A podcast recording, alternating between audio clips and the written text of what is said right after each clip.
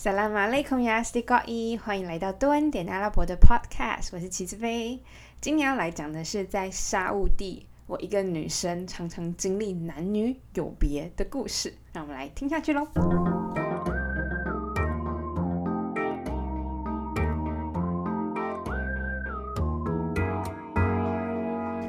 终于要来讲沙乌地了，沙乌地对我而言都是一个非常。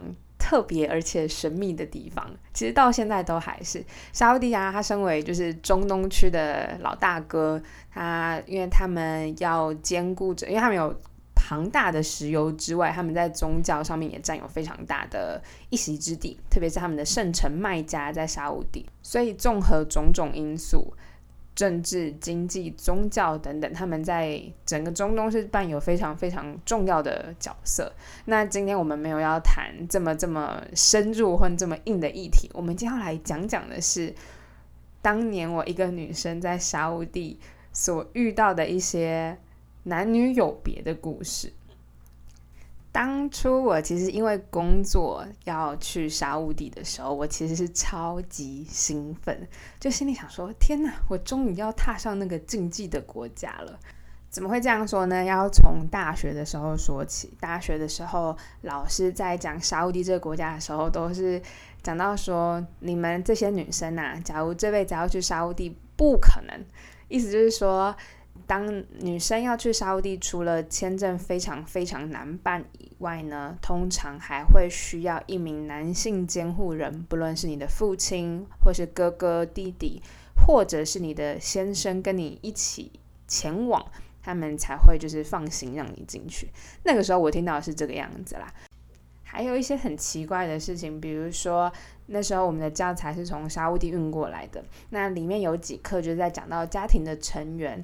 讲到妈妈、外婆、阿姨、姐姐等等，里面的照片啊，都女生的照片都是后脑勺的照片，所以基本上你看不到她的脸，就是没有，不是基本上，就是整本课本里面你看不到任何女性的脸。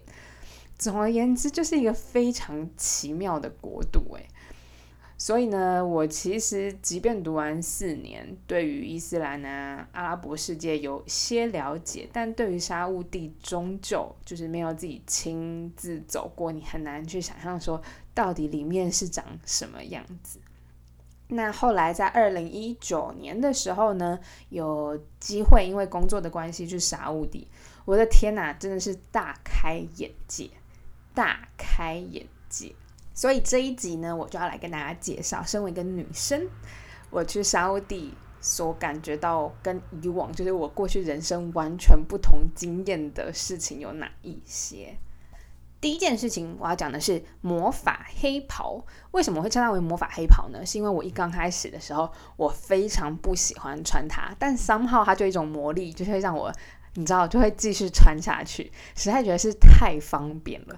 我就要从我从一刚开始穿黑袍的心得说起。我一刚开始知道要去沙乌地的时候，我就先去了杜拜的家乐福买了一件最初阶的黑袍。那件黑袍大概台币五六百块左右。当时也不知道所谓的材质，也不知道它的设计、通风、保暖等等的，就只知道我要买一件黑袍。那黑袍呢？它其实是有分尺寸的，呃，不要看它就是长长一件，但它其实会看你的高度来去决定你要买哪一种。那还有另外一些要注意的事情是，你要看它的长度啊，就它的尾巴。有些人的尾巴他会希望盖住脚踝，就是真的是全身罩住，但有些人就喜欢短一点点，可以露出鞋子。可以让路人啊，还有其他人看到他今天的鞋子的穿搭，所以就是有一些小小的心机在。我买的那个呢是偏长一点，毕竟你知道家乐福它没有办法量身定做，所以我的尺寸买下来其实蛮长的。袖口的部分还有它中间，嗯，因为黑袍它是中间开开叉嘛，就是像外套就你中间的地方，我那边是有买。呃，金色镶边的，有点俗气，但就觉得不想要买全黑的黑袍。后来买了那一件之后呢，我就踏上沙乌地的旅途。在沿路中呢，我看到其他女人的黑袍，我的天呐，真的是各种设计，各种美耶！有些黑袍啊，它其实远远看过去就是一件黑色的袍子，但是你近看之后会发现它的材质，还有它的袖口等等都是非常讲究的。它的材质啊，有些冬天的时候会特别保暖，所以就是会有冬天跟夏天之分。那它的袖口呢，也会有不同的刺绣啊、拼布啊、绣珠等等来做装饰。所以其实黑袍在沙乌地其实也是另外一种美学。当初在沙乌地啊，因为穿黑袍的人多嘛，所以自然而然的，呃，街上的黑袍店也就多。有那种平价款式的，平价款式其实也都要台币一两千块起跳。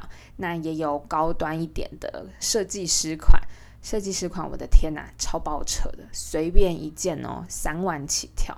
就想说一件袍子，我怎么会可以做到三万块？我真心是不懂诶。但总而言之呢，我跟你讲，人就是讲，当初那时候政府规定外国女生是一定要穿黑袍的，我那时候就非常不喜欢穿。但你知道穿了几次以后，就发现，诶，真的是很好穿呢。就是你在里面呢，怎么穿都无所谓。我后来去上班都是穿，你知道，呃，T 恤、牛仔裤，外面就加一件黑袍就出门了。所以。黑袍对我而言还是是需要替换的，有多一点选项。那另外就是我里面真的是我自己，因为懒惰的关系，就觉得好啦，那就随便穿，反正照一件黑袍出门，就是大家也都看不到。所以呢，我后来自己又再去添购了一件灰色的黑袍。那件灰色的黑袍不得不称赞一下，那个灰还有点又云又烟的那种美。总而言之呢，它的袖口啊，还有用一点小水钻，所以当在阳光下照的时候呢，那个水钻是会发光的，会发光。特别是在计程车里面的时候，像有时候搭计程车，呃，外面的阳光洒进来，照到我袖口，还有我呃开襟的这个，它都有用一些水钻照到上面的时候。我跟你讲，我在计程车里面就是那种 disco 的那个那颗那颗球，那叫什么球啊？就是你知道 disco 的时候照灯，然后整个整个 disco 会闪闪发光，我就是那颗球，整个目光都在我身上。总而言之，我非常满意那件黑袍。那件黑袍呢，其实也是我去定做的。说是定做，其实比较像它是会帮你修改，有点像是台湾的西服店吧。就是西服店，你可以看到很多不同款式的西服，那你可以挑了一个款式以后，他再去帮你量身呃定做去修改。所以我后来自己也是有再入手了一件，后来那件就成为我的最爱。呃，冬天的黑袍我就没有买，不过冬天其实是也蛮需要一件比较厚的黑袍。我这边就不再多说。总而言之，黑袍是一门学问，它绝对不是黑妈妈的一片，它还是有沙地的美学跟美感在的。后来政府其实有说，外国女生只要你穿的得体，就不需要穿到黑袍，就是不需要穿袍子出门了。这好像是在二零二零年初还是二零一九年底的时候开始开放的。我记得是二零一九年，但当这个东西开始开放了以后，有一次我就没有穿黑袍出门。我那天穿了一条牛仔裤跟一个帽 T 和一件大外套，就这样出门。但我去了的商场后，发现里面的人走在路上都还是会被侧目，所以我觉得，即便政府现在是说，呃，外国女生是不需要穿的。但三号，我后来都还是把黑袍穿上，有种安全感之外呢，跟黑袍其实真的，后来你知道走在路上的时候，那个风啊这样吹进来，因为黑袍你是可以扣前前面的扣子，就像你的外套有没有拉拉链？那黑袍呢，我没有让它拉拉拉链的话，它就真的很像魔法学院里面的黑袍，我觉得很帅。总而言之，也是因为会被侧目，跟三号有点帅。之后，我后来都会穿着黑袍了。所以呢，大家之后有机会去沙乌底的时候呢，记得购入一件黑袍，我觉得非常值得。另外要讲的是男女分开、男女有别的这件事情，大家对于男女有别可能比较难以想象，毕竟这真的是不存在于我们的资料库跟经验之中。但男女有别到底可以有别在哪里呢？比如说啊，呃，我们那时候啊，你去餐厅的时候，你常常会看到餐厅同一间餐厅会有两个门，一个门写呃 Bachelor Section，就是单身区域；另外一个门会写 Family Zone，呃，家庭区。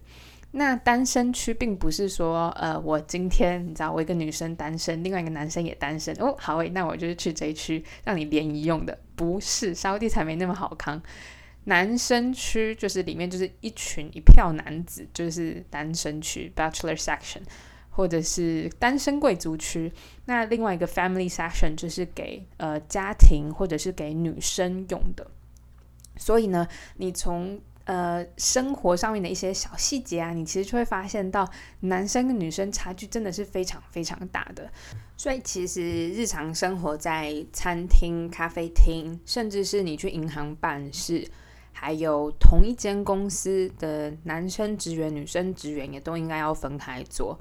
我觉得这这个部分在过去的经验真的是蛮难想象的。在台湾可能有男校跟女校，但出出了学校之后，世界都还算男女蛮 蛮自然交流的吧。但在那个社会，男生跟女生要正常交流，其实是非常压抑以及被禁止的。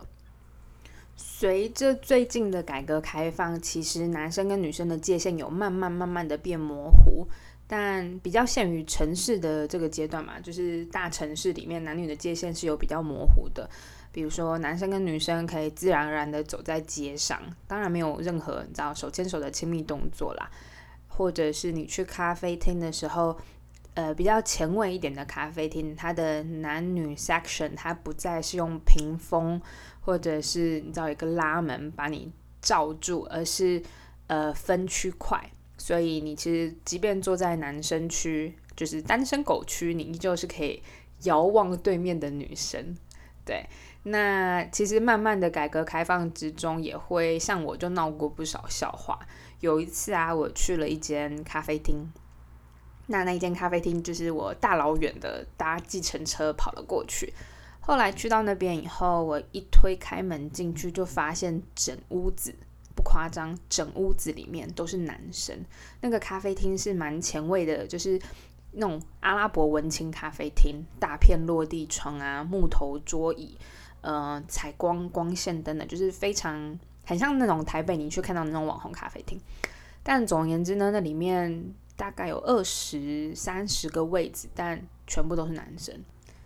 整屋子的男生，我进去其实真的蛮奇怪的，所以我就问店员说。诶，那个我一个女生是可以进来的吗？那店员就当然说没问题啊，没问题。这有点像是什么概念呢？就是诶，女生误入男生区可能没有关系，但是男生误入女生就会被吊起来打的概念。后来呢，我就想说，反正都来了，那就先坐下来做自己的事情喽。里面的男生也没有觉得异样的眼光看我，毕竟那是间算呃算。蛮高档的咖啡厅，所以我觉得里面的人相对比较开放一点，大家对我的进入没有觉得太奇怪。后来我突然想要去上厕所，厕所这件事情总要有分男生跟女生了吧？就是在这个男女这么分化的地方，怎么可能跟你讲什么 unisex 的 washroom 之类的？我就找没有啊，就只有一间厕所，那那一间厕所是马桶。也不是男生的小便桶，就是呃西式的那种马桶，我就很尴尬，我就跑去问店员说：“诶，请问有女生的厕所吗？”那店员就说：“哦，我们这边是一起用的。”我是想说，你给我骗，你根本就是一间男性咖啡厅吧？怎么可能会在沙乌地有你知道 unisex 的的厕所？但我后来受不了，我就还是上完了厕所，就回到了座位上。这时候恐怖的事情来了，突然哦，大家就开始把窗帘拉下来了。就是它原本是一间落地窗的咖啡厅，但大家就开始把窗帘全部拉下来，光都进不来，然后门也锁起来了。我心里真的是快要发疯了。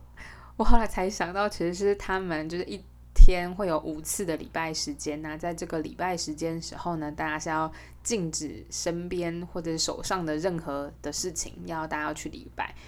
所以呢，我就在一个暗暗的房间里面，看着一群男子在做礼拜，然后我就一个女生面面着他们，然后。喝着我的咖啡，但那个画面实在是太荒谬。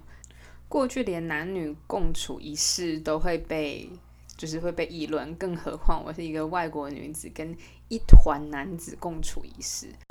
当然，我其实，在沙乌地闹过的笑话还真不少，就是有关于男生跟女生有有别的这件事情，我后来都都还蛮小心的。那我觉得，身为一个女生啊，有点在沙乌地像是一个，在阿拉伯国家有点像是一个第三性的存在。身为一个外国女生，因为呃，假如你是当地女生的话，这些东西都是需要被严格遵守的嘛。那身为一个外国女生，呃，他们对于你比较没有那么大的戒心，所以你可以在当地的女生间了解一些女生的事情。你也可以偶尔去男生的那一区，男生对于外国女生比较像是呃外来的观察者吧，所以也可以你知道有时候会偷进入男生那一区，不会觉得踩到他们的地雷。但是外国男生就没有办法进入当地女生，所以我觉得这是一个呃我在中东的一个优势。除此之外啊，因为我可以自由出入女生的区块，所以像我同事之前要去 周末要去咖啡厅，然后去看看妹妹的时候，就看沙乌地的 local 妹妹，沙乌地女生都很正哎，所以她就会说：“哎，学姐，你今天有没有要去咖啡厅？我可不可以跟你一起去？”所以呢，我就是像一个门票的概念，可以带她去找男女混合区的地方，但。呃，说是这样子说啦，我自己也超级喜欢看沙乌地的女生，因为在女生区啊，呃，虽然没有帅哥，但美女真的非常多。刚刚讲到说他们的黑袍嘛，黑袍的时尚穿着，有些女生她们是不戴头巾的，她们还有一些是甚至是那种朋克头啊，短头发，呃，很前卫、很前卫的穿搭。我觉得沙地女生也算是在中东里面前几美的，她们是有在美的。总而言之呢，我觉得男生与女生区分开这件事情，在生活上面其实会有蛮多趣事的。但至于在工作上，其实工作上，嗯，男生跟女生应该要分开做。你可以想象。在现在你的工作上面，你跟你的女生同事或是你的男生同事是要分开，甚至是在不同办公室。要呃开会的时候，可能是用电话，或者是要一定要在公共的空间开会。某部分来讲是保护女生，但我觉得在工作的沟通上面来讲，蛮不方便的。那最后一个呢，要跟大家说的呢是男女时段的这件事。刚刚讲到的是用距离来产生男女的分隔嘛，那另外一种方式就是用时段来分流。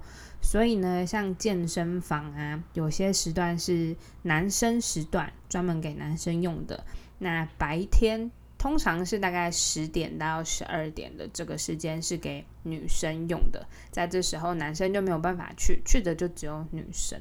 我并不是很确定在沙乌地男生时段女生可不可以去，毕竟健身房比较多，你知道香汗淋漓的一些画面，或者是有一些那种穆斯林头巾啊、穆斯林专门的运动用呃运动用品，它会比较保守一点的。也许这个时段男生跟女生就可以一起吧。但有一些时段是专门给女生的，就是那个时段通常是白天，刚刚讲的十点到十二点的这个时间，因为这个时间，比如说男生都去工作，女生相较于男生在家或者是这个时间空闲的人会比较多。那再不然就会是女生专用的健身房，但这比较少，比较常见的做法会是男生跟女生的分流。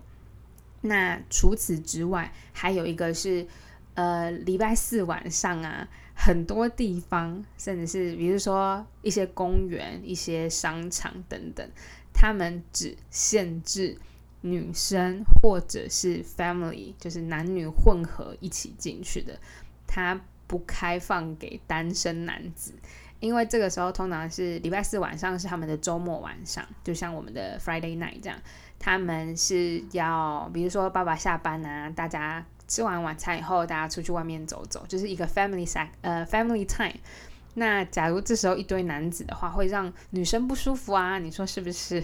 所以呢，很多商场就会把一些男生单身男子们排除在外。总而言之，我觉得超级有趣，就是沙乌地它是一个男女非常分别的地方，但有时候我觉得他们这样子做。他们认为是对女生好，他们不希望然后那些臭男生、臭直男们对于女生的生活造成不方便。哎，我觉得就是有一点鸡生蛋，蛋生鸡吧。就是他女生这么不方便，会不会是因为男生跟女生的交流不够？